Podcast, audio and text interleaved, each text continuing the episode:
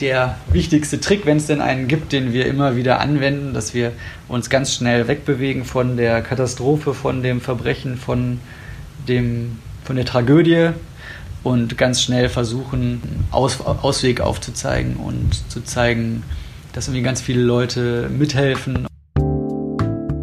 Grüßt euch, hier ist Tatjana mit einer neuen Folge von Und täglich grüßt, dem Podcast für alle, die sich für Journalismus interessieren. In Folge 5 sprechen Olivia und ich über das Thema Nachrichten für Kinder und haben jemand ganz Spannenden zu Gast, und zwar David Klute von den Kindernachrichten der Deutschen Presseagentur, kurz dpa. Die dpa ist ein unabhängiger Dienstleister, der Medien und Unternehmen mit tagesaktuellen Inhalten versorgt. Die dpa arbeitet mit bundesweiten Büros und hat auch Vertreter im Ausland. In Berlin ist die Zentralredaktion, wo auch David arbeitet. Olivia und ich sind also für das Interview nach Berlin gefahren und haben es in den Räumlichkeiten der dpa aufgezeichnet. Und vorher bekamen wir von David auch eine eindrucksvolle Führung durch die Gänge der größten Nachrichtenagentur in Deutschland. David ist 34 Jahre alt und seit 2018 Redaktionsleiter der Kindernachrichten. In diesem Gespräch nimmt er uns mit in seinen Redaktionsalltag und erklärt uns, wie man überhaupt Nachrichten für die Zielgruppe der 6- bis 12-Jährigen produziert. Schließlich interessieren sich Zwölfjährige für ganz andere Themen als Kinder, die gerade lesen und schreiben lernen und haben natürlich eine ganz andere Aufmerksamkeitsspanne. Wie informiert man Kinder über komplexe Themen wie sexuelle Gewalt oder Kriege und wie weit darf man Sachverhalte vereinfachen? Darüber sprechen wir mit David und auch darüber, was RedakteurInnen an Fähigkeiten mitbringen müssen, um Nachrichten für Kinder machen zu können. Er nimmt uns außerdem mit zu einem sensiblen Moment während seines Volontariates. Zum Zeitpunkt des Interviews hatte David eigentlich Urlaub und sich aber dennoch mit uns an einen Tisch gesetzt, um uns von seinen Erfahrungen und seinem Werdegang zu erzählen. Vielen Dank dafür, David, und euch wünschen wir jetzt viel Spaß mit Folge 5 von Und täglich grüßt mit David Klute. Wir sitzen jetzt gerade hier in Berlin äh, in der DPA. Die DPA ist eine Nachrichtenagentur und äh, ursprünglich hatten Tatjana und ich vor, dich zu fragen, wie denn dein Tag hier verlaufen ist bei der DPA, aber du hast Urlaub. Ja, wenn, das stimmt. wenn du dich jetzt mal an äh, vor deinem Urlaub zurückerinnerst, wie sieht denn da so ein Tag klassischerweise bei der DPA bei dir aus? Also meine Tage sind relativ klar strukturiert oder laufen immer ähnlich ab, würde ich sagen. Ich bin ja bei den Kindernachrichten bei der DPA und ähm, wir fangen, einer von uns fängt immer morgens um, um sieben an, aber der, sagen wir, der Großteil der, des Teams, der kommt um Viertel vor neun. Dann lesen wir uns in die Themen ein und gucken, was wir den Kindern erklären können an dem Tag. Und ähm, dann haben wir eine Konferenz, in der wir uns zusammensetzen, wo der Frühdienst irgendwie so ein bisschen sagt, der war dann auch in einer anderen Konferenz und sagt, äh, was die großen Themen sind und was die Schwerpunkte von DBA sind. Und dann überlegen wir, was können wir davon machen für unsere Zielgruppe. Und ähm, dann fangen wir an zu schreiben und äh, schreiben eben kleinere Meldungen und größere Texte und äh, so gegen zwischendurch kommen wir noch mal, auch nochmal Konferenzen und äh, gegen 17 Uhr sollten wir dann eigentlich mit dem Dienst, so nennen wir das bei uns, äh, durch sein, sodass ähm, unsere Kunden, also Zeitungen zum Beispiel, äh, schöne Nachrichten für Kinder haben, die die dann drucken können. Du bist ja jetzt kein normaler, in Anführungszeichen, Redakteur mehr, sondern du bist Redaktionsleiter. Hast ja schon ein bisschen erzählt, wie dein, Tag aussieht. Was sind so die Kernaufgaben, die so deinen Tag bestimmen? Wenn du jetzt abends irgendwie nach Hause kommst und Tagebuch schreiben würdest, welche von deinen Aufgaben oder was von deinen Erfahrungen würdest du da eintragen? Also ich glaube, oft wüsste ich tatsächlich abends erstmal nicht mehr, was ich überhaupt in mein Tagebuch reinschreiben soll, weil vielleicht ist es auch so ein Agenturding, dass an einem so viel vorbeirauscht und man so viel verschiedene Sachen macht den Tag über und auch immer mit so ein bisschen äh, Zeitdruck, äh, dass man oft dann abends da sitzt und wenn man Freunden erzählen will, heute habe ich das gemacht, überlegt man erstmal so, Mist, was habe ich denn jetzt eigentlich, eigentlich gemacht heute? Ähm, aber tatsächlich, auch wenn ich jetzt Redaktionsleiter bin, bin ich immer noch relativ stark im aktuellen Geschehen drin. Also äh, ich habe so zwei, drei Tage im Monat, wo ich mich komplett mal rausziehe und so Orga-Aufgaben mache von Dienstplänen oder irgendwelche Gespräche führe oder, oder strategische Sachen mir überlege Und an den anderen Tagen bin ich tatsächlich relativ normal äh, im Team drin und mache auch den gleichen Job, den die anderen auch machen. Ähm, natürlich kommen dann zwischendurch immer mal Sachen, die man dann doch irgendwie regeln muss. Ähm, auch mit den anderen Teams oder, oder man quatscht dann doch mal mit einem Kollegen oder so. Ähm, aber grundsätzlich schreibe ich auch, ich sende Texte und Fotos und ähm, überlege mir Geschichten und so. Das mache ich genauso wie die anderen. Ich denke mir gerade an der Stelle, du hast Tatjana und mir ja so eine kleine Tour gegeben hier durch, äh, durch die Welt von DPA und also der deutschen Presseagentur. Hier arbeiten sehr, sehr viele Leute. Ihr habt ja ein Newsroom, also ein Groß, Großraumbüro, wo jeder so seine Sitzplätze hast. Vielleicht kannst du mal so kurz runterbrechen, was denn so die Aufgabe von der DPA als Nach Nachrichtenagentur ist für jemanden, der mit dem Begriff Nachrichtenagentur nichts anfangen kann. Genau, also viele verbinden, glaube ich, mit Nachrichtenagentur ähm, die kleinen Meldungen, die man in, in, Zeitungen sieht, die oft so in der Randspalte stehen und wo dann auch DPA unten, unten drunter steht. Ähm, das ist auch ein wichtiger Teil von DPA, aber längst nicht, nicht der einzige. Und ich bin jetzt schon ein paar Jahre dabei und habe immer noch Tage, wo ich dann was dazu lerne und lerne, ach krass, da haben wir ja noch so ein Team, die machen das und das und in Hamburg sitzen ja noch die Kollegen, die hatte ich jetzt gar nicht mehr auf dem Schirm, die machen einen ganz anderen Bereich und ähm, deswegen ist es schwer, sagen wir, eine richtige Antwort zu machen oder zu sagen. Natürlich ist so die Hauptaufgabe von einer Nachrichtenagentur, andere Medien, Unternehmen, also Zeitungen, Internetseiten, Radiosender, Fernsehsender mit Nachrichten zu versorgen. Also wir schreiben die Nachrichten jetzt nicht direkt an den Leser, sondern die gehen immer über den Umweg von einer anderen Redaktion und die Redaktion kriegt unsere Nachrichten und veröffentlicht die dann. Und ähm, dann, manche nehmen sich ganze, ganze Meldungen und kopieren die oder packen die auf ihre Seite. Manche nehmen vielleicht nur ein Zitat oder, oder nur einen Absatz äh, für ihren Artikel. Also was die Zeitung und die Redaktion und die Fernsehsender und und die anderen Kunden damit machen, ist ganz unterschiedlich. Du meintest gerade schon, du bist ja nicht erst seit gestern bei der DPA. Wie viele Jahre bist du jetzt schon dabei? Also ich habe äh, mein Volo angefangen bei DPA 2011 und äh, das dauerte dann zwei Jahre und seitdem bin ich äh, seit 2013 bei den Kindernachrichten. Mhm. Also okay. jetzt seit acht Jahren, achteinhalb Jahren bei der DPA. Und wieso hast du dich überhaupt für das DPA-Volontariat entschieden? Ich kannte DPA schon, weil ich in Hamburg während meines Studiums ähm, als Student für DPA gearbeitet habe. Vielleicht können wir auch noch kurz einwerfen, dass du auch Journalistik und Kommunikationswissenschaft studiert genau. hast im Master. Genau, in Hamburg äh, an der Uni. Und das dauerte ja zwei Jahre damals und ich habe während des Studiums ein Praktikum gemacht beim äh, Landesdienst Hamburg und Schleswig-Holstein in Hamburg von der DPA. Und danach bin ich, habe ich angefangen, dort als Student zu arbeiten. Ähm, das ist auch so ein typischer, typischer Weg. Also viele Leute, die Praktikum bei uns machen in den verschiedensten Redaktionen, arbeiten dann, wenn es irgendwie gut funktioniert hat, auch weiter als freie Mitarbeiter oder Autoren.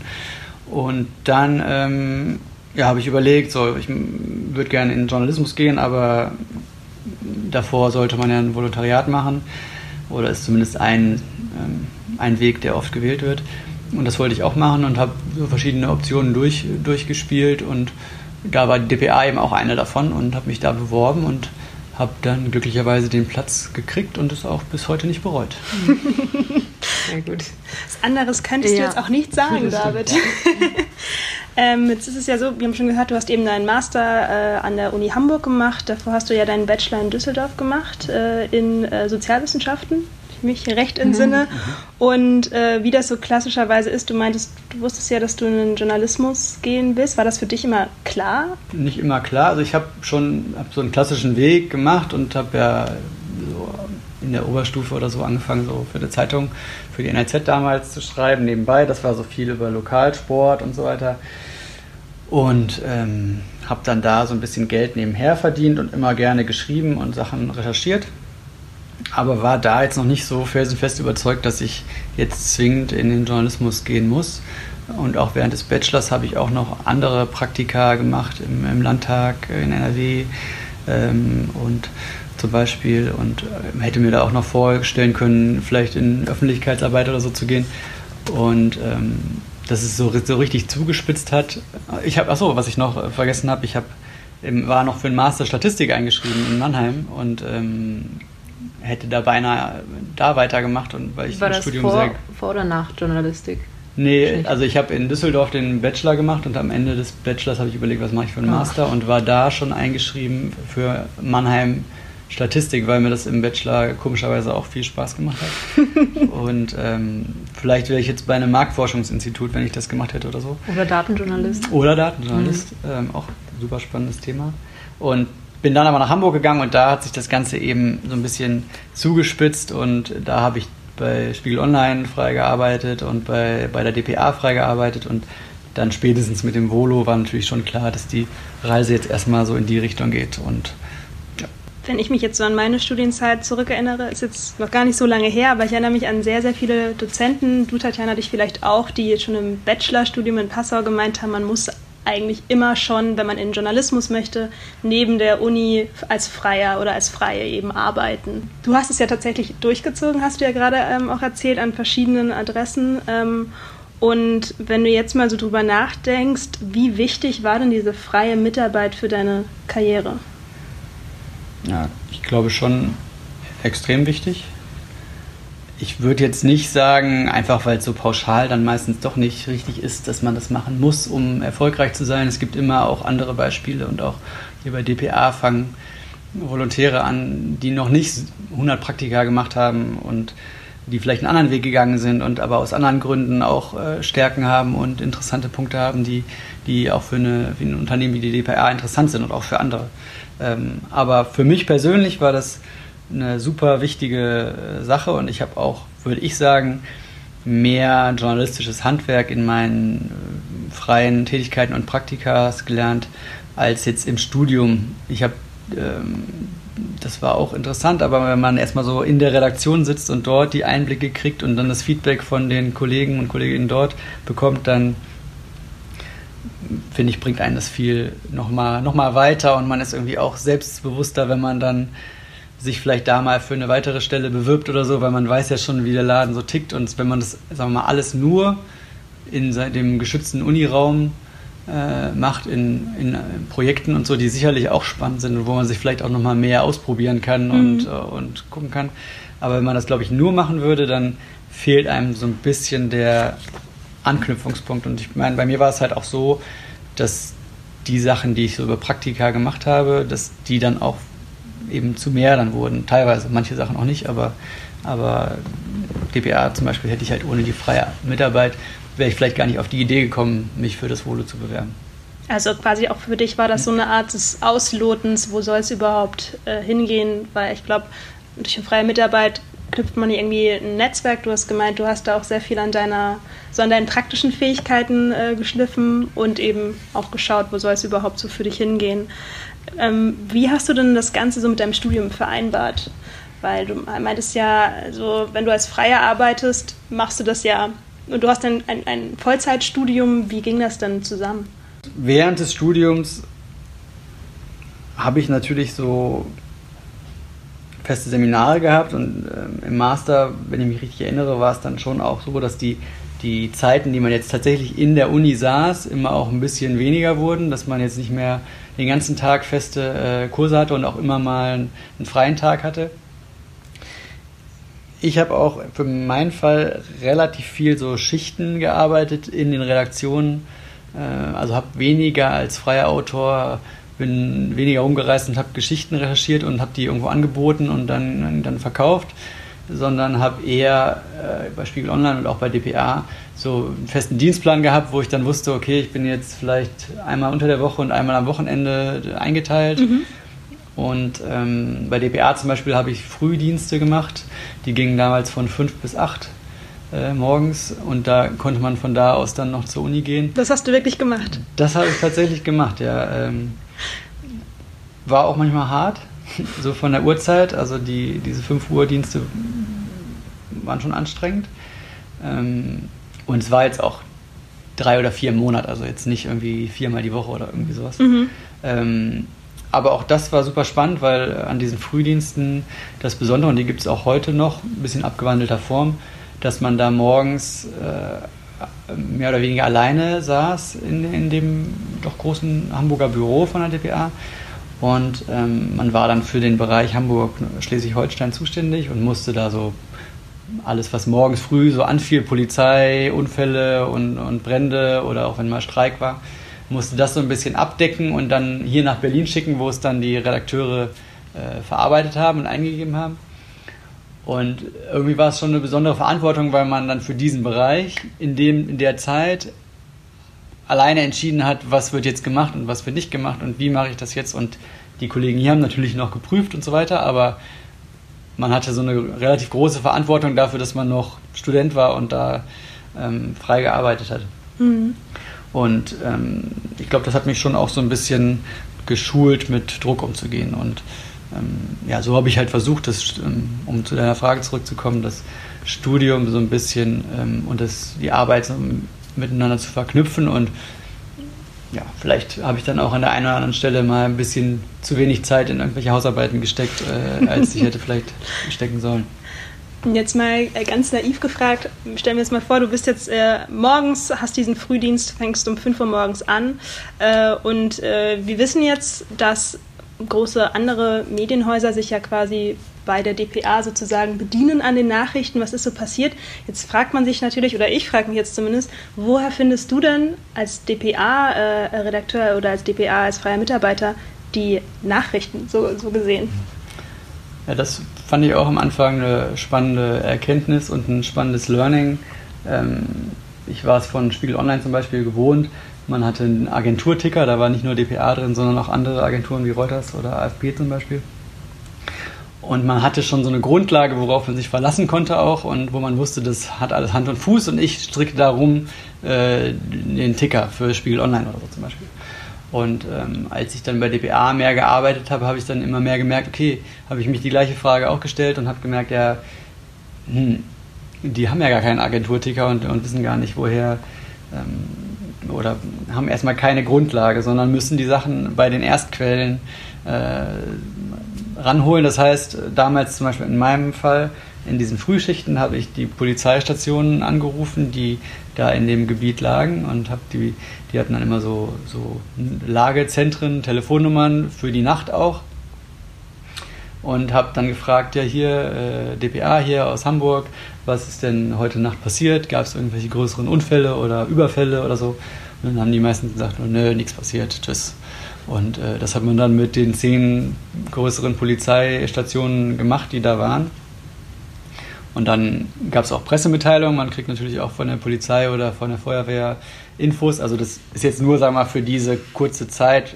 Tagsüber sind natürlich auch ganz viele andere Verbände, Institutionen, Organisationen ähm, unterwegs. Aber da in den frühen Stunden war es halt viel Polizei, Feuerwehr.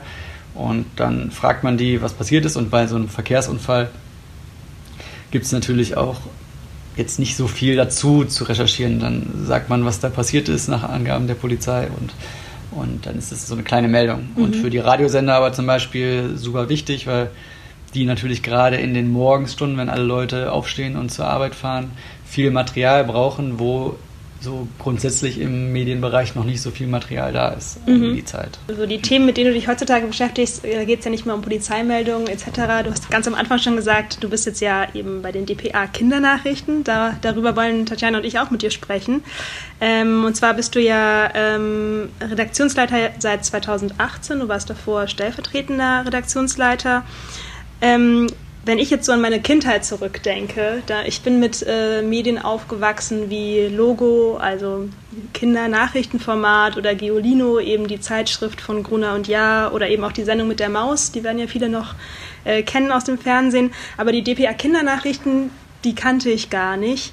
Ähm, wo haben denn Kinder Kontaktpunkte mit den DPA Kindernachrichten heutzutage?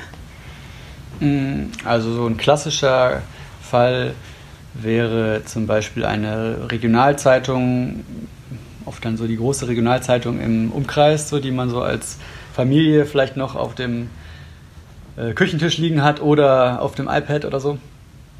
Und ähm, viele dieser Zeitungen haben vor etwa zehn Jahren, ein bisschen mehr, haben sich gedacht, wir müssen auch mal jüngere Zielgruppen wieder ansprechen und, und auch was für die machen und eben nicht nur für Erwachsene und haben so Kinderseiten gegründet und haben dann eine Seite in der Zeitung ist dann ein bisschen bunter aufgemacht, hat, eine, hat noch ein Logo oder ein Maskottchen oder so. Und dann sind da die Nachrichten, die auch in dem Rest der Zeitung stehen, einige davon nochmal leicht erklärt. Und ähm, das gibt es überall in Deutschland in verschiedenen Verlagen. Und viele dieser Nachrichten kommen von uns. Mhm. Also ähm, wir liefern so 70 bis 100 äh, Zeitungen, je nachdem immer, ob man so eine mehrere Zeitungen von einem Verlag zusammenzählt oder nicht. Kannst du da mal ein paar Beispiele nennen? Mm, ja, das ist zum Beispiel die, die Watz, äh, die NRZ hat, hat so eine Seite oder das Traunsteiger Tageblatt. Es gibt die Stuttgarter Zeitung, die eine relativ große Kinder, Kinderseite hat. Also all diese Verlage, die man, die man auch so kennt dann immer aus der Region, die mhm. haben dann auch eine Kinderredaktion und die schreiben teilweise natürlich Meldungen selber und ihre Texte selber aus, aus ihrem Gebiet und fahren da vielleicht interviewen Kinder oder so. Aber so diesen, dieses Grundrauschen und diese Nachrichten, die täglichen Nachrichten, die so passieren, die nehmen die oft auch von uns dann, weil auch vielleicht da nur zwei Kollegen sitzen oder so, die dann froh sind, wenn die so ein bisschen was haben, um die Seite fertig zu machen und dann ein Stück vielleicht am Tag dann selber schreiben können in Ruhe. Mhm. Wo wir jetzt schon so beim Thema Kindernachrichten sind, wie hast du selber als Kind äh, Nachrichten konsumiert?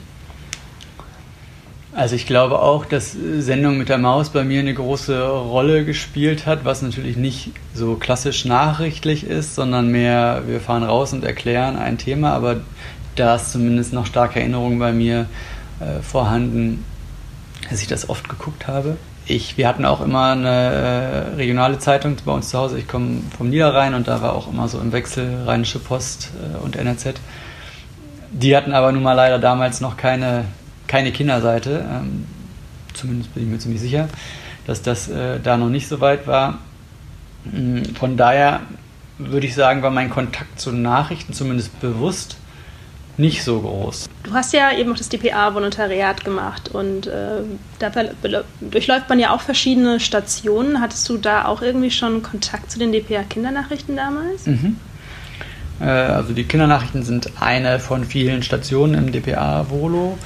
Ähm, man ist ja meistens so erst eine Zeit im Landesbüro, also in einem, einem der Bundesländer. Ich war zum Beispiel in München im äh, Landesdienst Bayern und war da äh, ungefähr ein Jahr und bin da durch verschiedene Ressorts und, und Redaktionen äh, getingelt. Und dann kommt man nach Berlin. Oder ich kam damals nach Berlin und äh, dann besucht man hier die verschiedenen Stationen im DPA Newsroom. Und eine dieser Stationen sind auch die Kindernachrichten. Ähm, das dauert zwei Wochen, das ist auch heute noch so. Ähm, die Volos kommen dann zu uns und sind natürlich, kennen DPA schon, die wissen, wie DPA funktioniert. Deswegen funktioniert es auch in zwei Wochen, dann sich ein bisschen umzustellen vom Kopf her und ähm, sich eben auf eine neue Zielgruppe einzulassen, eine andere Schreibe einzulassen und auch ein bisschen andere Art zu arbeiten. Und damals hatte ich auch diese zwei Wochen und das hat mir schon damals viel Spaß gemacht.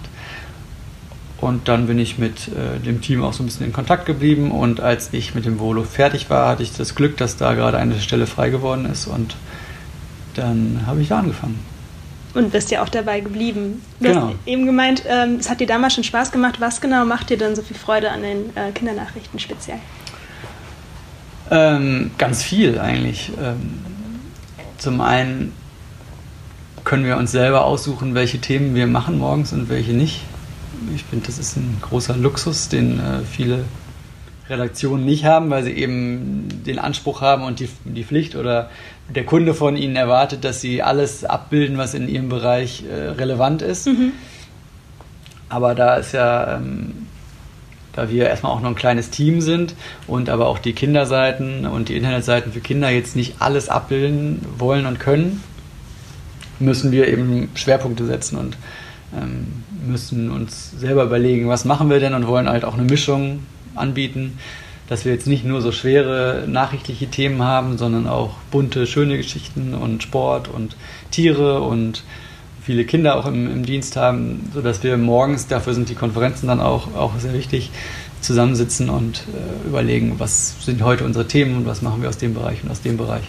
Und also das ist ein großer Punkt, den ich super spannend finde, diese Abwechslung und dass wir uns so selber unseren Dienst so mehr gestalten können noch.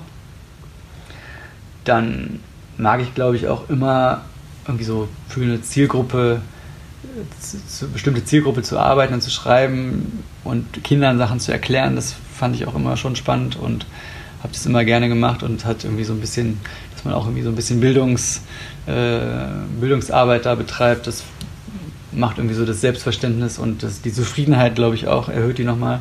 Und ich glaube, wir sind auch, können uns auch, können mehr Sachen ausprobieren, können sprachlich andere Sachen probieren. Wir sind nicht so, nicht so festgelegt auf, auf die Sachen, wie wir sie schreiben, sondern ähm, ja, können auch mal besondere Sachen machen. Wir haben halt zu Ostern ein Interview mit einem Huhn geführt zum Beispiel. Und das Huhn hat erklärt, Sachen dann zu, zu Eiern und zum Eierlegen und zu verschiedenen farbigen Eiern erklärt. Und natürlich hatte das alles Hand und Fuß. Wir haben das mit Experten und Wissenschaftlern abgecheckt, aber ja, man kann das halt einfach bei den Kindernachrichten als Interview mit einem Huhn aufschreiben und das liest sich natürlich schöner als vielleicht eine klassische Geschichte über Hühner und deren Eier. Wir sprechen ja gerade über Kinder, also eure Zielgruppe sind die 6- bis 12-Jährigen. Hm. Du nix. ähm, jetzt meintest du gerade schon, man kann sprachlich ein bisschen was anders machen oder eben auch so ein Interviewformat mit einem fiktionalen Huhn äh, führen. Ich stelle jetzt die Frage einfach mal so in den Raum, ist, glaube ich, relativ breit gefasst, aber wie macht man denn Nachrichten für Kinder? Ich glaube, vieles erklärt sich von selbst, wenn man so ein bisschen überlegt, wie würde ich das jetzt meinem Neffen, meinem Kind oder dem Jungen vom Nachbarn oder so äh, erklären, ähm, wenn der mich fragt, wie funktioniert eigentlich das und das? Oder warum sind die Eier von Hühnern eigentlich mal manchmal braun und manchmal weiß? Ähm, und Kinder stellen nun mal unglaublich viele Fragen, ähm, auch, in unserer, auch im Alter unserer Zielgruppe.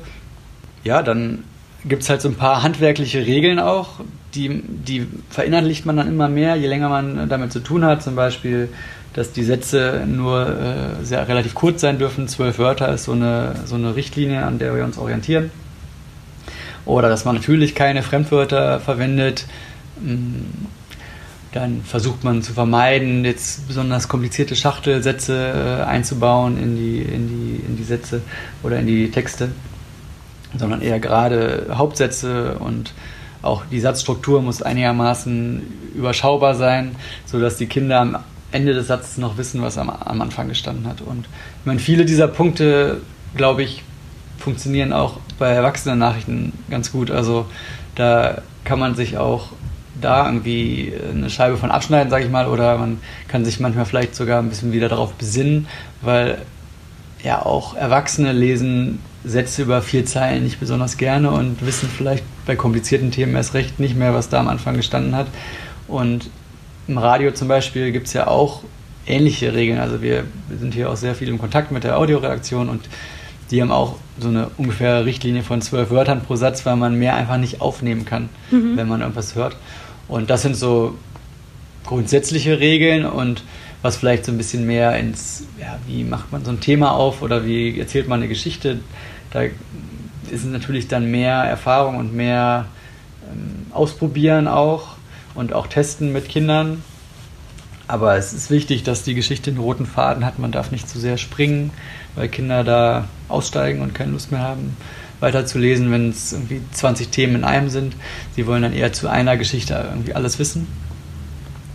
Und man muss die natürlich auch irgendwie abholen, was eine der größten Herausforderungen ist, wenn wir jetzt irgendwie Corona erklären oder, oder den Ukraine-Konflikt oder den Nahen Osten erklären, dann muss man irgendwie versuchen, einen Ansatz zu finden, dass die Kinder auch wissen, worum es geht und auch das Gefühl haben, das ist was, was mich gerade betrifft und was, was in meinem Umfeld vielleicht auch eine Rolle spielt. Und das ist manchmal natürlich sau schwer, aber fast immer gibt es da Möglichkeiten, weil Kinder eben am Frühstückstisch und auf dem Schulhof und, und in, an Schlagzeilen am Kiosk äh, kriegen diese all diese Themen auch mit. Und mhm. auch wenn sie irgendwie zufällig die Tagesschau mitgucken oder irgendwelche Bildschirme im Einkaufszentrum rumstehen, dann läuft da halt der Ticker unten und dann fragen die sich, ja, was soll denn das und warum sind da irgendwie Panzer gerade unterwegs und ähm, da versuchen wir anzusetzen und versuchen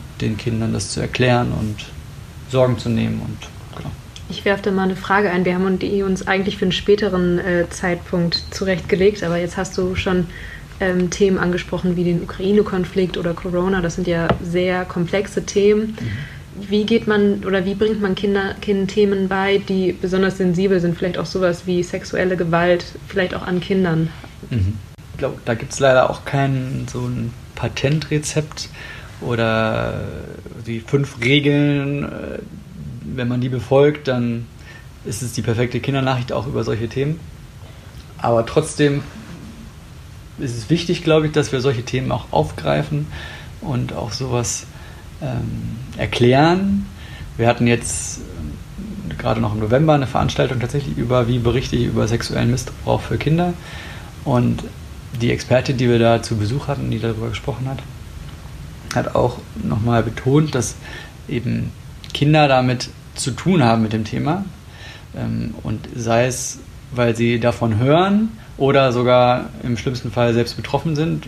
Auch eine Zahl, die ich krass fand, in zwei bis drei Kinder pro Schulklasse äh, im Grundschulalter sind, haben schon mal Erfahrungen mit sexuellem Missbrauch gemacht, persönlich. Das heißt, wenn man irgendwie als... Grundschulalter, Im Grundschulalter, genau. Das heißt, wenn man als wenn wir gehen auch manchmal in Grundschulen zum Beispiel, das heißt, wir können davon ausgehen, oder wenn wir einen Text in der Grundschule verteilen, können wir davon ausgehen, dass zwei von den Kindern, die da sitzen, schon mal eine Erfahrung gehabt haben. Das kann ja auch verschiedene Ausprägungen haben, aber es ist tatsächlich so, dass auch solche Themen Kinder beschäftigen und wir haben ganz viele Fragen und gerade bei sexuellem Missbrauch ist es natürlich ein Tabuthema auch in der Gesellschaft, wo keiner einfach so drüber redet, sondern es ist eher was, was einem schwerfällt und was man nicht so gerne anspricht. Und das führt natürlich nicht dazu, dass die Kinder dann auch von sich aus äh, sich irgendwem anvertrauen oder ihre Probleme oder ihre Sorgen und Ängste jemandem erzählen, wenn sie das Gefühl haben, niemand spricht darüber. Und keiner, selbst die Erwachsenen reden ja nicht darüber. Und deswegen sehe ich es schon als unsere Verantwortung, auch solche Themen aufzugreifen. Und dann ähm, ohne Angst zu machen, sondern eher zu erklären. Und dann holen wir natürlich auch Experten mit ins Boot, die uns dann auch sagen, okay, das könnt ihr machen, das könnt ihr machen. Zum Beispiel erzählen wir da natürlich keine grausamen Details oder so, die ähm, sind auch gar nicht nötig, die zu erklären, weil das sind dann auch oft solche Ausnahmefälle, ähm, wenn es dann richtig brutal wird oder irgendwelche Kriminalitäts, äh, irgendwelche Verbrechen in den Nachrichten sind, aber es reicht ja auch schon zu sagen, was so passiert, was so die häufigsten Vorfälle sind und, und die dann aber auch so zu benennen und dann äh, den Kindern eben das Gefühl zu geben, hier, ihr könnt das und das machen, ihr könnt euch am besten Freund anvertrauen, ihr könnt zum Lehrer gehen, ihr könnt mit, mit Verwandten äh, sprechen darüber. Das passiert dann und so wird euch dann geholfen und es gibt auch Telefonnummern, anonyme und so weiter. Und auf solche Sachen hinzuweisen und das ist, glaube ich, auch sag mal, der wichtigste Trick, wenn es denn einen gibt, den wir immer wieder anwenden, dass wir uns ganz schnell wegbewegen von der Katastrophe, von dem Verbrechen, von, dem, von der Tragödie und ganz schnell versuchen, Aus, Ausweg aufzuzeigen und zu zeigen, dass irgendwie ganz viele Leute mithelfen und jetzt vor kurzem ist ja da in Thüringen der Schulbus verunglückt, wo auch Kinder gestorben sind. Da sind wir zum Beispiel auch, haben wir da auch einen, einen Text zu geschrieben, und ähm, haben dann mit einem Seelsorger, Notfallseelsorger telefoniert, der jetzt nicht dort vor Ort war, aber auch solche Fälle betreut und haben ihn gefragt, was, wie hilft man Leuten, die da dabei waren oder vielleicht auch an der Schule, wo so ein Unfall passiert ist im Umfeld, äh, wie spricht man mit den Kindern und warum ist es wichtig, dass die Leute darüber sprechen. Und da erklären uns dann die Experten auch sehr offen, was, was man da machen kann und dann müssen wir da sehr sensibel mit umgehen, aber am Ende äh, kommen dann oft oder meistens äh, sehr schöne äh, und ja, Texte dabei raus, wo ich hoffe, dass Kinder auch was rausziehen können. Mhm. Wir haben dich ja gefragt, wie man generell Medien macht für Kinder. Dann hast du so ein paar Hard Skills, nenne ich sie jetzt mal, aufgezählt, dass man kurze Sätze schreibt. Und du hast auch, glaube ich, ein bisschen schon was zu den Bildern gesagt, auch am Anfang, wie wichtig die sind. Was muss denn ein Journalist oder eine Journalistin an Fähigkeiten sonst mitbringen, um Nachrichten für Kinder zu machen und welche unterscheiden sich da vielleicht zu den von erwachsenen Nachrichten? Also ich finde das Wichtigste immer und das ja, sage ich auch immer im Team oder auch wenn Praktikanten oder neue freie Mitarbeiter bei uns anfangen, ist, dass die Leute Lust haben, Kindern Sachen zu erklären. Also schwierig ist, sehr schwierig finde ich, ist, wenn man so eine Einstellung hat, ja, das ist so, ist halt so Kinderkram und ich mache das jetzt mal so schnell äh, nebenher und das ist ja auch alles total oberflächlich und leicht. Wenn man schon so eine Grundeinstellung hat und manche haben das bestimmt auch nur unterbewusst, aber irgendwie haben die so eine, ich mache hier nichts Richtiges, nichts Sinnvolles, nichts mit Tiefe so und wenn man das hat, liest man das den Texten leider auch an. Und dann gehen, sind die nicht so, sind die nicht so detailreich, dann sind die nicht verspielt, dann sind die nicht, manchmal auch nicht so genau, weil die Leute das mal eben so aus dem mhm. Ärmel schütteln wollen. Das geht leider nicht. Man muss natürlich auch gerne mit Sprache spielen, ähm, weil man eben keine 1 zu 1 Schablonen hat, in die man die Infos reinpacken kann und dann kommt am Ende eine Kindernachricht raus, sondern wir müssen uns jedes Mal überlegen, wie steigen wir denn jetzt in die Meldung ein, weil zwei langweilige Sätze und schon sind die Kinder hören die auf zu lesen. Ähm, da machen wir uns noch mehr Gedanken, haben wir auch zum Glück die Zeit, uns da noch ein bisschen mehr Gedanken zu machen. Also die beiden Sachen fände ich am wichtigsten und alles andere kann man, glaube ich, kann man, glaube ich, lernen und wird man dann mit der Zeit auch immer besser drin.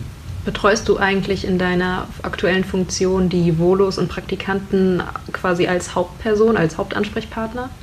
Äh, nee, äh, wir haben im Team meine Kollegin Rebecca Kritzak, die macht die Volo-Betreuung. Mhm.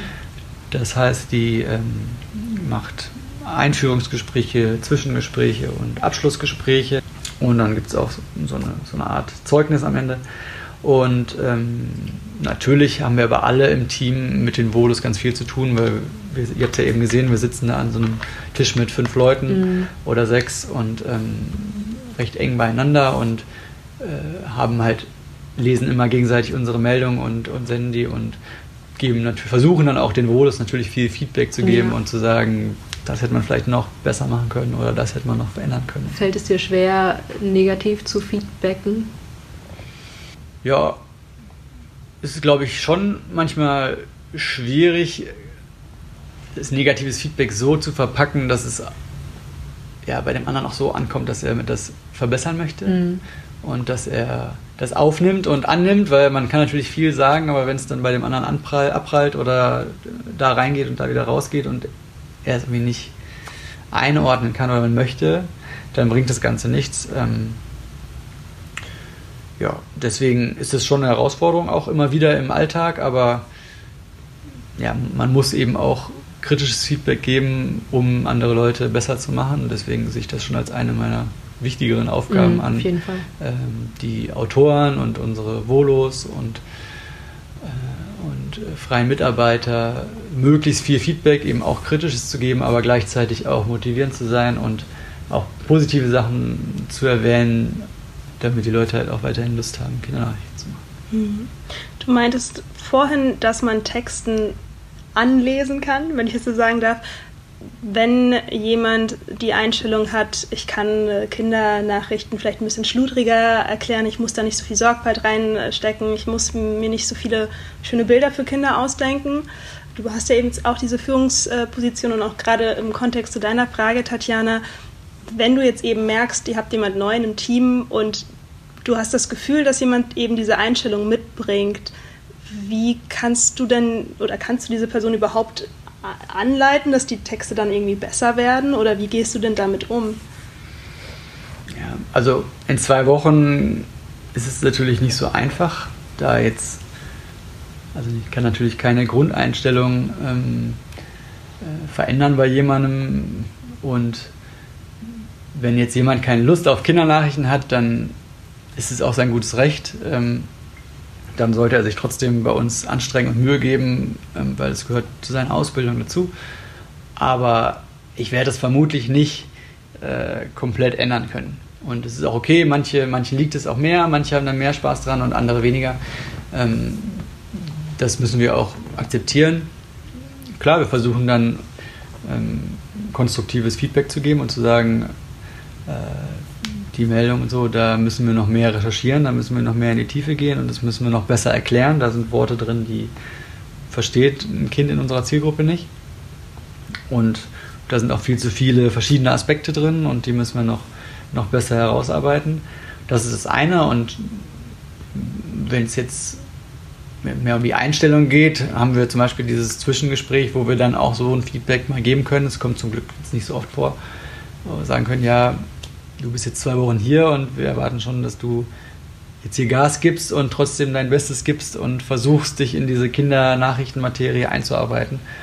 Und da ist dieses Zwischengespräch, finde ich, immer eine ganz gute Option und ich würde ich vielleicht auch grundsätzlich empfehlen, auch bei Praktika, das hatte ich bestimmt auch manchmal nicht, manchmal schon, sich irgendwie zur Halbzeit nochmal zusammenzusetzen mit dem Vorgesetzten oder der Vorgesetzten und nochmal zu sagen, was läuft eigentlich gut, was läuft nicht so gut und äh, was erwartet ihr von mir, was erwarte ich von dem Praktikum, weil oft sitzt man dann so am Ende äh, so einer Station, egal ob Praktikum oder Volo und und denkt, boah, ich hätte noch so gerne das gemacht und dann kommt plötzlich vielleicht auch der, der Chef oder so an und sagt, hier, warum hast du denn das nicht gemacht und so und äh, das war irgendwie alles total Murks. Aber man wusste das vielleicht gar nicht so, weil es im, im, Alltag untergegangen ist und wenn man das schon zur Halbzeit einmal bespricht und anspricht, kann man halt auch Sachen noch korrigieren und mhm. dann hatten wir auch schon Fälle, wo dann derjenige in der zweiten Woche Vollgas gegeben hat und plötzlich voll aufgeblüht ist. Das, mhm. ähm, deswegen versuchen wir das immer ja. so einzurichten. Also Tatjana und ich, wir sind jetzt beide Mitte 20. Ähm, wenn wir jetzt sagen, wir würden jetzt bei ähm, der Stuttgarter Zeitung auf eine Kindernachrichtenseite stoßen. Denkst du, wir könnten was mit den Inhalten anfangen? Ja, auf jeden Fall. Also wir bekommen sogar auch immer wieder Feedback von, von erwachsenen Lesern, die die Kindernachrichten lesen und sagen, jetzt habe ich es endlich mal verstanden oder so einfach hat mir das noch nie jemand erklärt. Oft sind das auch vielleicht nicht gerade Mitte 20-Jährige, sondern das ist dann auch oft etwas ältere äh, Leute, die die Kindernachrichten gerne und regelmäßig lesen. Aber ähm, auch, einem, auch euch oder auch anderen, anderen jüngeren Leuten könnte das trotzdem auch was bringen, weil wir immer versuchen, auch nochmal einen anderen Aspekt zu erklären und nicht uns zu sehr an der Nachricht des Tages irgendwie festzuhalten, sondern zu sagen, warum ist es eigentlich so oder so oder warum, ähm, wie viel bringt es eigentlich, wenn man ähm, auf einen Flug verzichtet mit Blick auf CO2.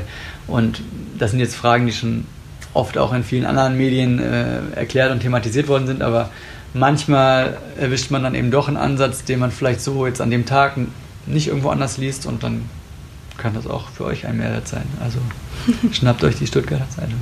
Ja, wenn wir nochmal das Beispiel Stuttgarter Nachrichten nehmen, wenn sich die Redakteure der Zeitung an euren Texten bedienen, wessen Name steht dann da drunter oder drüber? Ganz unterschiedlich. Da sind die Kunden auch tatsächlich frei und es gibt äh, verschiedene Varianten. Manche schreiben gar nichts darunter, ähm, manche schreiben DPA darunter, manche schreiben auch bei größeren Texten den Autoren, mhm. den DPA-Autoren darüber.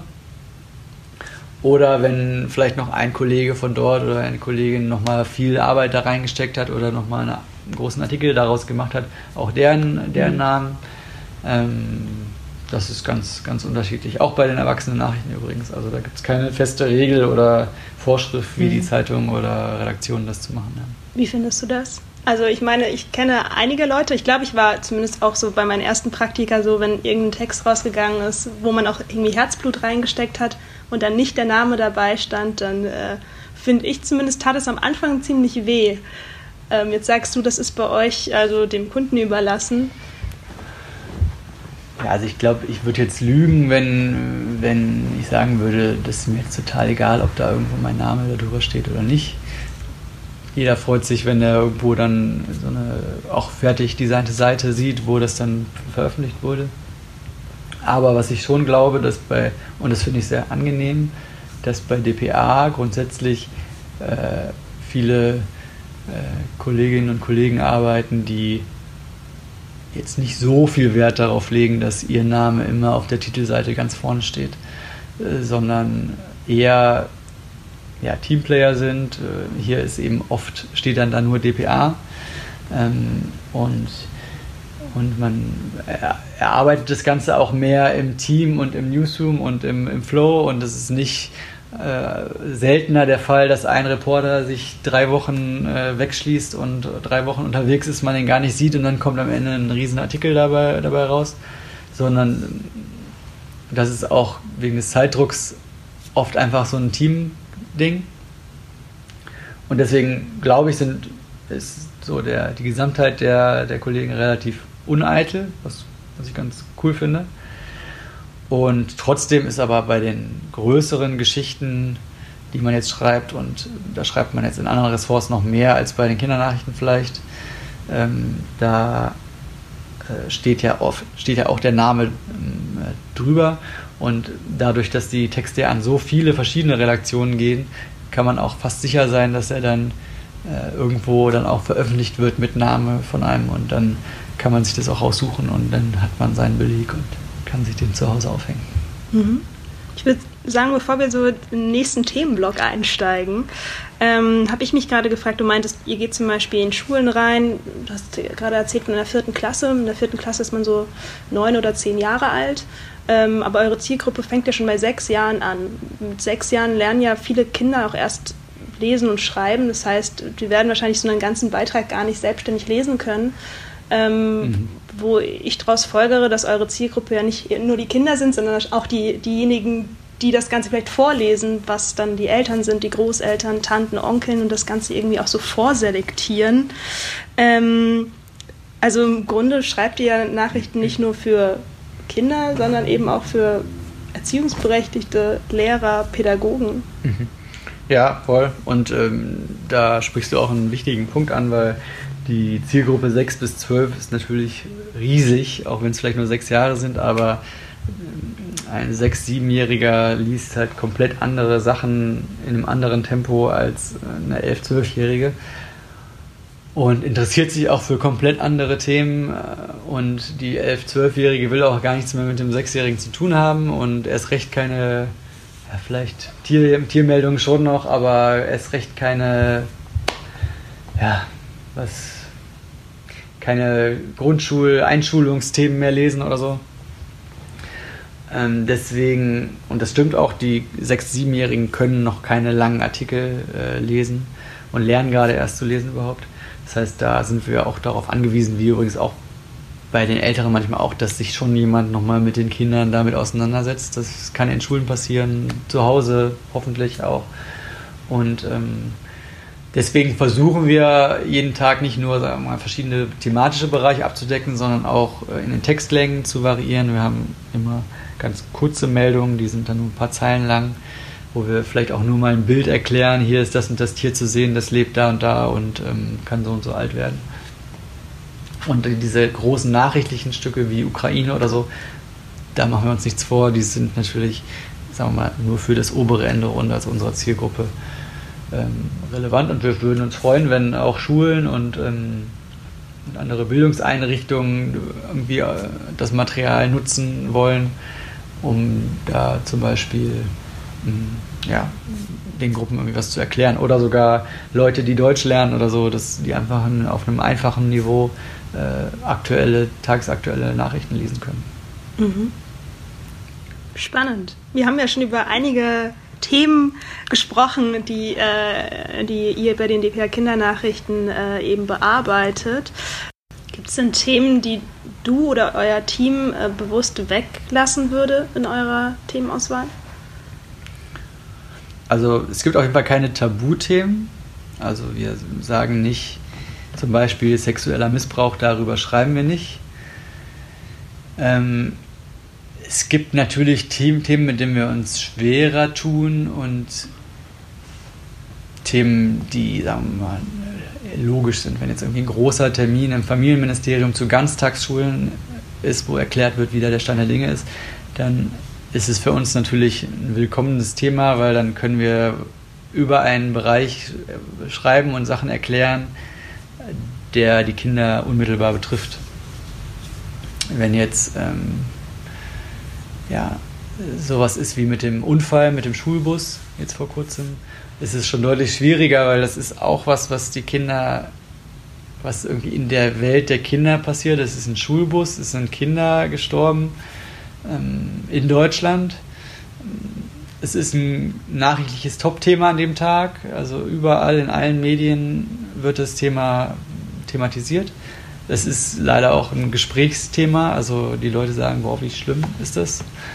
Und dann sind es so Momente, wo wir dann auch diskutieren und sagen, können wir da jetzt was zu machen? Und da entscheiden wir uns auch manchmal so und manchmal so, aber in dem Fall haben wir gesagt, es ist so groß und so, ähm, ja, so nah dran an den Kindern, dass, dass da Fragen entstehen und dass wir dann auch uns daran trauen und eben versuchen, von wieder weg von dem Schlimmen und nicht jetzt irgendwie zu sagen, wie die jetzt da gestorben sind oder so, sondern sagen in einem Satz, möglichst mitten im Text, äh, da sind auch Kinder ums Leben gekommen, aber jetzt sind da auch ganz viele Seelsorger, die helfen den anderen Kindern und die gehen in die Schule und sprechen mit denen und so. Und ja, deswegen machen wir keinen, keinen Bogen grundsätzlich um irgendwelche Themen. Alkohol, Drogen äh, sind jetzt schon Sachen, die wir versuchen zu vermeiden, Waffen. Ähm, also wenn es nicht nötig ist, machen wir jetzt irgendwie keine lustigen, skurrilen Meldungen, wo es irgendwie um Alkohol oder Drogen geht oder so. Ähm, die jetzt im Erwachsenendienst natürlich auch manchmal vorkommen. Das vermeiden wir dann einfach bei den Kindernachrichten, weil es unnötig ist. Aber wir hatten auch, auch letztens mal ein großes Themenpaket zum Thema Rauchen und zur Wirkung von Rauchen, weil Kinder natürlich auch ähm, ja, wissen wollen, wie das eigentlich, warum das eigentlich schädlich ist und warum. Vielleicht wollen sie sogar Argumente haben, wie sie ihren Vater oder ihre Mutter vom Rauchen abbringen können. Ähm, deswegen greifen wir das dann schon mal auf, aber nicht in so einer schnellen Meldung mal ebenso nebenher. Wir haben dich ja gebeten im Vorfeld, dass du uns ein paar Beiträge mitschickst, die dich in irgendeiner Art und Weise äh, geprägt haben, die sich irgendwie, die dich beschäftigen mhm. oder beschäftigt haben. Ähm, da hast du uns vier Stück äh, geschickt. Zwei Stück hast du selber als DPA-Volo geschrieben und die zwei anderen Beiträge hast du eben betreut. Und alle vier davon behandeln eben sehr, sehr harte Themen, auch worüber wir ja schon auch so ein bisschen gesprochen haben. Ähm, das, der eine Beitrag ging über den Tod eines Polizeibeamten, den hast du selber geschrieben, dann eben auch Missbrauch, das andere war Alzheimer und dann ging es auch um Kindersoldaten. Ähm, warum hast du genau diese Beiträge ausgewählt? Hm. Ist mir gar nicht so aufgefallen beim Auswählen, dass das alles ja tatsächlich so schlimme Themen sind. Äh, ich hoffe, das sagt nichts über mich aus. äh, aber tatsächlich sind die Geschichten mir dann relativ schnell in den Kopf gekommen und ähm, an die konnte ich mich noch gut erinnern. Und bei der Vielzahl an Agenturmeldungen, die man so jeden Tag äh, produziert, ist es eben auch natürlich vieles, was man dann erst wieder sich erinnern würde, wenn man es irgendwie mal wieder liest oder so.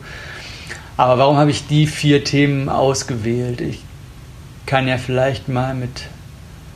Mit welchen sollen wir anfangen? Ähm, vielleicht ich habe mir als erstes den, den Tod des Polizeibeamten aufgeschrieben. Okay. Ich habe ich nämlich auch zuerst gelesen. Ja, ist ja vielleicht auch dann chronologisch äh, besser, weil der dann quasi in meiner Volo-Zeit noch war und ich den selber auch dann geschrieben und. Vielleicht können wir einmal ganz kurz äh, anreißen, worum es da geht. Es war ein Fall in Augsburg, wo ich eben auch äh, in meiner Landesdienstzeit in Bayern äh, unterwegs war. Und da wurde ein ähm, Polizist erschossen auf einem Routine, in einem Routineeinsatz. Also die waren nachts unterwegs, er und seine Kollegin, und ähm, haben ein, zwei Leute, die auf einem Parkplatz standen, wollten sie kontrollieren, die dann mit einem Motorrad standen und eben so ein bisschen verdächtig ähm, wirkten. Und als die die kontrollieren wollten, haben, sind die weggefahren, sind geflüchtet und die beiden sind eben hinterher. Und ähm, gab es eine Verfolgungsjagd und irgendwann ist das Motorrad auf einem Waldweg gestürzt und äh, die Polizisten haben angehalten und wollten die äh, Flüchtigen eben stellen. Und dann haben die beiden Motorradfahrer sofort das Feuer eröffnet und haben einen oder den Polizisten eben tödlich verletzt und die äh, Polizistin ist nur leicht verletzt worden. Und das war die Vorgeschichte sozusagen. Und nun war, das war natürlich ein großer Fall in, in, in Deutschland, aber vor allem natürlich in Bayern. Und dann gab es eben eine große öffentliche Trauerfeier, in, in der Kirche in Augsburg. Und ähm, da bei solchen Veranstaltungen ist DPA eben auch vor Ort, weil mh, mm, wir natürlich über sowas mit so einer Relevanz berichten und auch die Kunden erwarten, dass wir darüber berichten und, und erzählen, was da passiert. Und zum Beispiel auch Zeitungen aus Hamburg und so jetzt nicht alle da ihre eigenen Leute hinschicken können, sondern äh, da auch dann auf sich DPA verlassen. Und ich war dann im Volo derjenige, der da hingehen äh, durfte, musste, wie auch immer. Und ist mir natürlich nicht leicht gefallen, weil es einfach eine unangenehme Situation ist und man sowas, ich hatte das bis dahin noch nie gemacht, bei so einer Veranstaltung zu sein. Und äh, einfach sehr viele äh, traurige Menschen, die um diesen äh, Kollegen trauern oder auch Verwandten, Mann, ich glaube sogar Vater, weiß ich gerade nicht genau. Und ja, ich musste halt irgendwie darüber berichten. Und ähm, also da ist jetzt weniger der Text, äh, das, was mir jetzt im Gedächtnis geblieben ist, sondern eher die Veranstaltung und so das Gefühl, was da in einem war, sich so ein bisschen fehl am Platze zu fühlen. Wie gehe ich das ganze Thema jetzt an? Ähm, und ich glaube, in einem eurer vorherigen Podcast ging es ja auch schon mal um so ein ähnliches Thema. Genau, die Laura Bolas hat da auch von erzählt. Mit den äh, Witwen genau. Hört euch die Folge an, dann wisst ihr, worum es geht. Genau, kann ich sehr empfehlen. Hast du dich da so ein bisschen wiedergefunden, als du das eben zum ersten Mal Genau, vielleicht habe ich mich sogar auch äh, deshalb daran erinnert. Ja. Und ja, ich äh, weiß noch, dass ich dann, ich saß dann tatsächlich in der Kirche, die natürlich sehr groß und sehr gefüllt war, ganz hinten, aber habe dann da ähm, meinen Laptop dabei gehabt und den dann da aufgeklappt auf der Kirchbank. Während der Zeremonie. Äh, während der Zeremonie. Weil DPA natürlich auch live äh, berichtet. Und also nicht live im Sinne von, ich habe jetzt keinen Live-Ticker geschrieben, aber quasi, wenn das zu Ende ist, dann muss auch relativ schnell dann der Text äh, bei den Kollegen sein und gesendet werden, weil dann die Redaktionen auch darauf warten hier. Deswegen habe ich den Laptop da mit reingenommen was ich vielleicht auch im Nachhinein nicht nochmal gemacht hätte. Ich habe jetzt kein negatives Feedback da gekriegt oder kein, ähm, da ist mir jetzt irgendwie keine direkte Ablehnung irgendwie entgegengeschlagen. Ich habe mich natürlich auch versucht, da so unauffällig wie möglich zu verhalten und so respektvoll auch wie möglich. Trotzdem wäre es vielleicht auch im Nachhinein eine Option gewesen, ja, vorzuschreiben, vielleicht schon auch Sachen, wo man schon den Hintergrund zum Beispiel, der ja schon vorher feststand, was jetzt da der, der ganze Background war, und dann äh, sich Sachen zu notieren und dann vielleicht irgendwie vorher abzuklären, direkt vor der Kirche irgendwo, wo man sitzen kann, wo man Internet hat, was auch immer. Äh, und dann schnell dahin zu gehen und das dann aufzuschreiben, wäre vielleicht auch eine bessere Lösung gewesen. Ähm, ja, bei riesigen Veranstaltungen gibt es da natürlich immer Presseräume und solche Sachen, aber das war da natürlich noch relativ überschaubar und ähm, ich glaube auch, was ich im Nachhinein anders machen würde, äh, ich würde äh, vorher viel mehr noch mit, den, mit der Polizei äh, sprechen oder mit den Organisatoren, mit der Kirche und würde da ein paar Tage vorher anrufen und sagen, hier, so sieht's aus, ich komme da am äh, Freitag, sage ich jetzt mal, hin und, und berichte da. Das fällt mir auch nicht leicht, aber ähm, wir möchten eben erzählen, was da passiert und auch was da Politiker für Reden halten dann da. Und gibt es vielleicht einen Platz, wo ich irgendwie gut sitzen kann, äh, wo ich irgendwie aber auch keinen belästige oder keinem irgendwie negativ auffalle. Und ich glaube, vieles hätte man da vorher auch noch klären können. Das wäre, glaube ich, für mein Gefühl besser gewesen. Vielleicht hätte ich dann auch einen besseren Platz für so gefunden, um darüber zu schreiben. Warst du der einzige Journalist da in der Kirche? Oder der einzige sichtbare Journalist mit dem Laptop? Den, also ich habe niemanden jetzt gesehen um mich rum, glaube ich, der jetzt einen Laptop dabei hatte. Ich glaube auch, ich war mit Sicherheit nicht der einzige Journalist in der, in der Kirche. Mhm. Ähm, es, vor allem die, die regionalen Medien da werden mit Sicherheit da gewesen sein. Oft haben die natürlich dann den Vorteil, in Anführungsstrichen, dass die noch mal ein bisschen mehr Zeit haben bis zum Andruck oder um, bis der Beitrag produziert werden muss. Ähm, und das dann vielleicht in der Reaktion dann schreiben oder so und sich da nur erstmal die Eindrücke holen. Ähm, deswegen hat, hat man sich da schon so ein bisschen alleine dann äh, gefühlt. Ähm, und dann geht es ja auch immer darum, in solchen Geschichten die Stimmung aufzufangen und ähm, wenn jetzt da jemand vorne eine Rede hält, dann kann man das natürlich relativ einfach, weil dann hört man zu. Aber ähm, ich habe dann auch äh, versucht, äh, vorher, vor dem Gottesdienst, äh, drumherum Stimmen einzufangen, dann zum Beispiel von Passanten, die da äh, vorbeigegangen sind, die ich dann angesprochen habe und gefragt habe, ob sie das mitgekriegt haben und äh, ob das irgendwie ein Thema bei ihnen war und ob die ihn kannten und was auch immer. Ähm, auch das natürlich keine, zumindest keine Situation, die ich jetzt äh, besonders genossen habe, sondern äh, wo man sich schon ganz schön überwinden muss und auch jedes Mal überlegen muss, äh, überschreite ich jetzt hier gerade eine Grenze und natürlich auch akzeptieren muss, wenn Leute dann nichts mit einem zu tun haben wollen und gerade vielleicht auch in so einem, an so einem Fall dann irgendwie auch wenig Verständnis dafür haben, dass jetzt da irgendjemand ihr Gefühlsleben irgendwie äh, befragen möchte. Ähm, also das ist schon eine schwierige Situation, die glaube ich viele oder die immer wieder mal vorkommt und auch vielleicht sogar oft junge äh, Journalisten trifft. Ich glaube, da hilft ganz viel vorher nochmal mit Kollegen zu sprechen und, äh, und nachzufragen, wie würdest, wirst du das machen und äh, mit wem kann ich denn da reden und, glaube ich, ganz wichtig, den, äh, den Veranstalter und so mit ins Boot zu holen und vielleicht mhm. darüber auch Kontakte zu knüpfen. Also eine Kollegin hat mir, als wir auch über das Thema mal gesprochen haben, erzählt, dass die zum Beispiel auch mal bei so einer ähnlichen Veranstaltung zu dem Pastor gegangen ist und gesagt hat, ich bin hier Reporterin und ich würde gerne irgendjemanden fragen, wie es ihm mit der Sache geht und, und, und wenn jemand Lust hat, mit mir zu sprechen, kann er ja zu mir kommen. Und dann hat der Pastor das eben äh, auch irgendwie nochmal in seiner Predigt oder irgendwie hat er das thematisiert und hat es angesprochen, da hinten ist die Kollegin so und so und die ist heute da, die will das und das machen und wenn sich jemand in der Lage dazu fühlt, äh, darüber zu sprechen und das vielleicht auch gerne möchte sogar, dann kann er das machen. So. Und dann ist natürlich auch direkt wieder eine andere Situation, weil dann ist transparent, alle wissen, okay, du bist jetzt da, keiner mhm. muss und keiner wird dagegen seinen Willen befragt. Und du musst und als das, Journalist nicht aktiv Und du bist, genau, du musst ja. auch nicht irgendwelche Leute fragen, wo du gar nicht sicher bist, sind die gerade kurz vorm Nervenzusammenbruch oder so. Mhm. Und ähm, das fand ich eigentlich eine ganz gute Lösung, wie sie das äh, gemacht hat. Ich, ich habe noch eine Frage zu einem anderen Beitrag, weil mhm. ich das ähm, irgendwie auch sehr, sehr spannend fand. Und zwar hattest du einen Beitrag mitgeschickt, äh, den du eben nicht selber geschrieben hast. Da ging es um einen Kindersoldaten.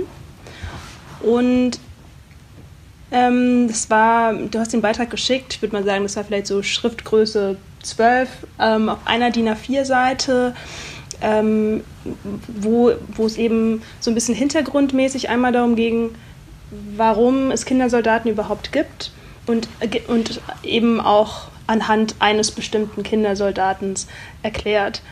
Ähm, ich habe diese Geschichte gelesen und ich habe sie auch verstanden und dann dachte ich mir aber im nächsten Schritt, wow, krass, weil das ist ja, das passiert ja überall auf der Welt, das ist ja ein wahnsinnig großes Thema.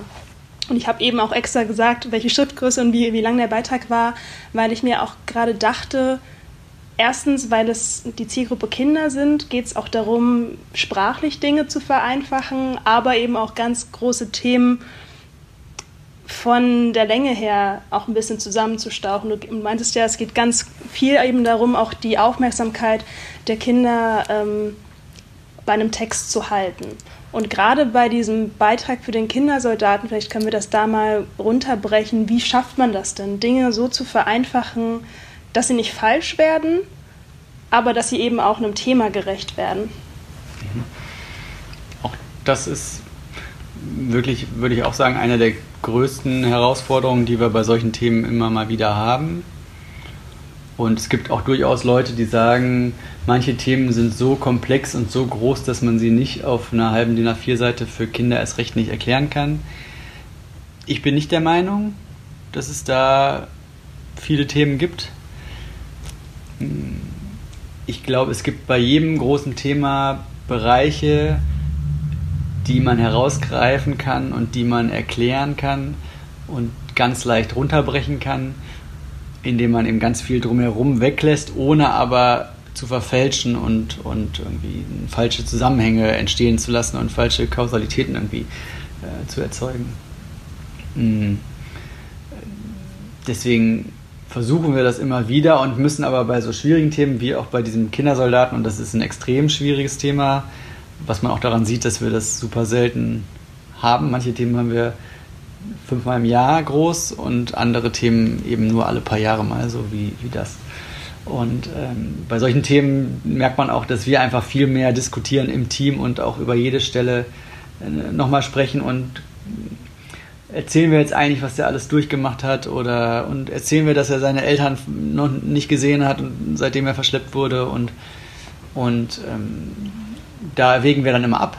Und ähm, müssen auch überlegen, was können wir den Kindern zumuten und was können wir den Kindern zutrauen. Und trotzdem betrifft das aber so viele Kinder auf der Welt und man hört da auch immer wieder davon und da sterben ja auch jeden Tag Kinder, dass das irgendwie spannend ist und alleine diese Frage, warum gibt es irgendwo Kinder, die neben nicht zur Schule gehen können wie, wie die Kinder hier in Deutschland, sondern die kämpfen müssen gegen ihren Willen. So, das beschäftigt, glaube ich, super viele Kinder und da hätte man alle sofort um den Tisch sitzen, alle würden super gespannt zuhören. Und so, gerade Auslandsthemen sind bei uns, haben wir die Erfahrung gemacht, sind immer super spannend für alle unsere Leserinnen und Leser. Ähm, also das ist so grundsätzlich, das Interesse ist auf jeden Fall da und die Fragen sind da und das ist so ein wichtiges Thema, dass man das vielleicht auch nicht ähm, komplett ignorieren kann. Ja, und dann die Kunst eben, die Kunst ist dann wegzulassen und dann immer noch mal hinterher drüber zu lesen und zu sagen, haben wir jetzt denn auch wirklich, sagen wir mal, den Kern getroffen und äh, entsteht auch nicht, was entsteht für ein Eindruck jetzt irgendwie da bei den, äh, bei den Kindern? Entsteht jetzt der Eindruck, Kindersoldaten gibt es nur in Uganda, dann wäre natürlich schlecht, dann muss man vielleicht nochmal irgendwo reinbringen, das gibt es auf der ganzen Welt oder so, oder mhm. in vielen Ländern oder so. Und dann muss, muss man vielleicht auch irgendwie erklären, warum machen das die Rebellen oder so, ohne die in Schutz zu nehmen und die Motivation von denen irgendwie zu rechtfertigen. Ähm, da muss man immer wieder fragen, so, was ist so die Hauptfrage von, von dem Artikel und dann aber auch gucken, äh, ja, was, was können wir weglassen und was können wir nicht weglassen. Erinnerst du dich an Feedback, das da zurückkam zu diesem Beitrag? Mm, jetzt zu, konkret zu dem Beitrag müsste ich, müsste ich jetzt lügen, um da jetzt äh, zu sagen, wer sich da gemeldet hat, aber tatsächlich melden sich zu solchen Geschichten oft Leser von, von den Kindernachrichten, weil die das auch berührt einfach. Und ähm, wir hatten zum Beispiel mal eine, ein Mädchen ähm, aus einem Kriegs, Kriegsland, was sich äh, ein Fahrrad gewünscht hat, weil es so gerne mal Fahrrad fahren würde. Und dann hat sich zum Beispiel ein Leser gemeldet und wollte diesem Kind ein Fahrrad schicken, schenken. Äh, sowas natürlich dann auch, finden wir halt auch natürlich irgendwie schön, wenn solche Reaktionen kommen und man merkt, okay, man packt da die Leute irgendwie und, und äh, bringt die zum Nachdenken. Ähm, was ich an dem Beitrag zu den Kindersoldaten besonders fand, dass es eben so ein schwieriges Thema ist. Das hat der unser Korrespondent, damaliger Korrespondent aus Südafrika, der jetzt in Washington ist, ähm, geschrieben. Und es war natürlich eine besondere Gelegenheit, weil der hat, das war die günstige Konstellation, dass er die Gelegenheit hatte, ein Kind zu sprechen. Und so eine Geschichte wird immer interessanter dadurch, wenn man auch wirklich mit einem Betroffenen äh, sprechen kann. Dann war das aber gleichzeitig die Konstellation, der ist schon gerettet, der ist also in Sicherheit, das Kind, und ist nicht irgendwie in Lebensgefahr und ihm wird geholfen. Also er war ja über UNICEF da, da, da dran gekommen und konnte quasi, man konnte auch wieder positiv aus der Geschichte so ein bisschen rausgehen, weil ähm, er macht jetzt da dieses Hobby und äh, da ging es ja um Selbstverteidigung und so. Und er, jetzt, er sucht auch noch seine Eltern und so. Das war vielleicht sogar dann nochmal ein harter, harter Fakt, so ganz am Schluss, dass das, dass das Kind eben seine Eltern schon lange nicht mehr gesehen hat und jetzt die erstmal finden muss und so. Aber da bekommt er auch eben auch Hilfe und äh, dadurch kann man eben ganz gut so Sachen äh, erzählen, ohne dass direkt so ein Horrorszenario ausschließlich bei den Kindern bleibt. Ähm, ich meine, wie jetzt letztlich jedes Kind auf so eine Geschichte reagiert, wissen wir natürlich auch nicht. Also ich kann nicht ausschließen, dass da auch Kinder dann trotzdem irgendwie Angst haben oder so mhm. oder irgendwie das denen zu unheimlich ist. Das ist dann auch so ein bisschen äh, natürlich in der Verantwortung von den Eltern oder so, dass die das besser einschätzen können.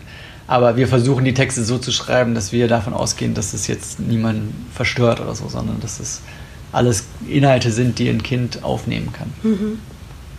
Okay. Machen wir weiter mit der äh, Nike-Frage. Genau. Wir haben hier unser äh, wunderschönes und täglich grüßt äh, Freundebuch, das da so aussieht. Und ähm, da darf sich jeder Gast von uns immer eintragen. Du darfst das gleich auch noch tun. Mhm. Und wir machen das immer folgendermaßen, dass der oder ja, der letzte Gast äh, eine Frage aufschreiben darf für unseren kommenden Gast. Mhm. Und es war Nike, Nike Laurenz äh, von Bento bzw. von Spiegel. Ähm, sie hat aufgeschrieben, die Frage an dich, wie ähnlich bist du dem Traum, den du von dir selbst hast? Da muss ich äh, erstmal drüber nachdenken. Also erstmal setzt das ja voraus, dass man einen, einen Traum von sich selbst hat, wie man sein soll, sein will. Hm, ich glaube, zum Glück ist es bei mir so, dass ich immer relativ zufrieden bin mit dem, was ich gerade mache und wie ich es mache, weil ich weiß, dass ich ja, mich da mir da Mühe gebe und das Beste versuche rauszuholen und ähm, setze mich da zum Glück nicht so sehr unter Druck, dass ich denke, ich muss jetzt aber noch viel mehr erreichen und bin nicht zufrieden und bin irgendwie rastlos. Äh, deswegen würde ich von mir sagen, dass ich dem relativ nahe komme, was aber natürlich nicht heißt, dass ich irgendwie auch trotzdem nicht manchmal Sachen noch irgendwie verändern will oder so. Aber ich ähm, bin erstmal so jemand, der happy ist oder versucht happy zu sein und, mm, und deswegen würde ich auch sagen, komme ich dem Traum einigermaßen nahe. Das war eine sehr philosophische mm, Frage, die ja. Nike da mitgegeben hat. Du kannst schon mal äh, im Hinterkopf dran Vielen basteln. Dank, Nike, an dieser Stelle. Du kannst schon mal im Hinterkopf dran basteln, was du äh, in dieses Buch eintragen möchtest. Okay. Aber bevor es soweit ist, ja, haben wir Rausschmeißerfragen. Genau drei Rausschmeißerfragen zum ja. Ende hin. Ja, ähm, immer ganz individuell für unsere Gäste, auf unsere Gäste zugeschnitten. Mhm. Ich starte mal ähm, unsere erste Kindheitsfrage an dich. Was glaubst du, war cool, als du ein Kind warst, aber ist es heute definitiv nicht mehr?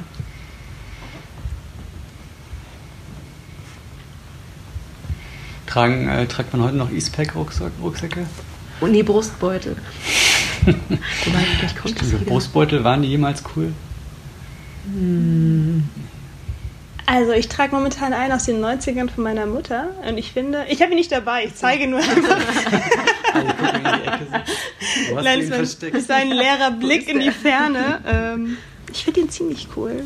Aber sind Eastpack-Rucksäcke. Aber ist das dann, es gab doch früher diese Eastpack-Rucksäcke, die nur einfach hatten, so ein bisschen simpler, und dann gab es die mit ganz vielen Fächern, so die man. Mhm. Oh, ich hatte einen mit ganz vielen Fächern und den fand ich damals nicht so cool. Was für einen hattest du? Oder welchen meinst du?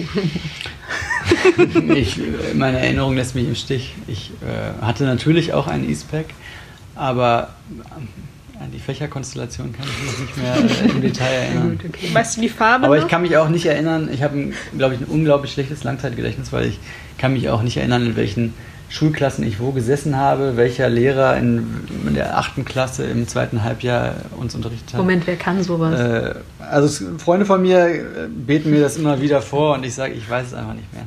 Ist doch gut, wenn die sich wenigstens daran ja, ja. Zumindest einer, ja. Ähm, zweite Frage. Mit welcher Person des öffentlichen Lebens, egal ob lebend oder tot, würdest du gerne mal zu Abend essen?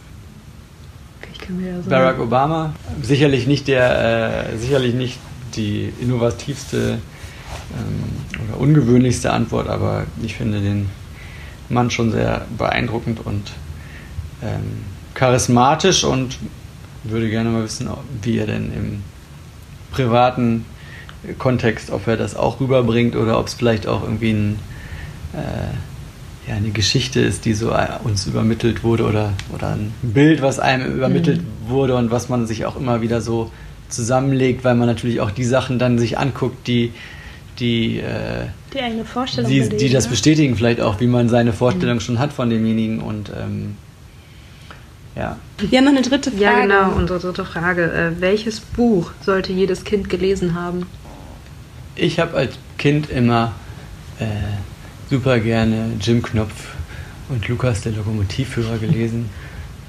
da ist gar kein großer pädagogischer äh, Ansatz dahinter, dass ich denke, deswegen muss das jedes Kind gelesen haben, aber ich habe eine durchweg positive Assoziation mit äh, den ganzen Geschichten und habe die mir, habe die selber gerne gelesen und vorlesen lassen und ich glaube, das darf jedes Kind sich ja. einmal äh, anhören und antun. Und jeder cool. hatte mal eine Frau Malzahn als Lehrerin, glaube ich. Super, das ist doch ein schönes Schlusswort. Vielen lieben Dank, David, für deine Zeit. Sehr gerne. Ähm, und für den ganzen Input. Ich hoffe, also ich habe auf jeden Fall einiges dazugelernt, ja, was, was, Kindernachrichten ja. äh, betrifft und auch ein paar neue Perspektiven einnehmen Und auch können. einen schönen Einblick oder ja, einen intensiveren Einblick bekommen in die Arbeit von äh, Presseagenturen und wie umfangreich die eigentlich sind. Das hatte ich gar nicht auf dem Schirm. Mhm. Ja. ja. Haben, glaube ich, viele nicht, weil man einfach, glaube ich, an erster Stelle an Medien denkt, wie die man so im, jeden Tag irgendwo sieht, irgendwie ob, ob online oder ja. am Kiosk und ähm, die Agentur eben so ein bisschen im Hintergrund ja. da, dahinter ist. Und gerade wenn man jetzt vielleicht neu ist in der Branche oder, oder gerade erst anfängt, sich damit zu beschäftigen, haben das viele nicht auf dem Schirm. Ich hatte das, glaube ich, auch lange nicht auf dem Schirm. Aber für Leute, die tagesaktuell gerne arbeiten, die, die irgendwie natürlich ein Interesse an Nachrichten haben und ähm, vielleicht nicht ihren Namen jeden Tag auf der Titelseite sehen äh, möchten, ist das ein super interessanter Bereich und kann ich jedem empfehlen. Super. Das war Folge 5 des Und täglich grüßt Podcasts mit David Klute von den DPA Kindernachrichten. Wir haben nicht nur einen umfassenden Einblick bekommen in die Arbeit und Prozesse einer Nachrichtenagentur, sondern auch von David erfahren, was man mitbringen muss an Hard- und Soft Skills, um Nachrichten für Kinder zu gestalten. Vielen Dank an David und euch fürs Zuhören. Wenn euch diese Folge gefallen hat, dann freuen wir uns, wenn ihr sie teilt mit euren Eltern, Freunden und Freundinnen oder Kolleginnen. Für noch mehr Infos zu David und auch unseren anderen Gästen könnt ihr uns auf Instagram folgen. Da findet ihr uns unter täglich grüßt mit ausgeschriebenen Umlauten. In den Shownotes findet ihr außerdem einige der besprochenen Beiträge von David zum Nachlesen. Wir freuen uns auch ganz besonders über Feedback, Anregungen und Vorschlägen zu neuen Gästen. Tschüss und bis bald!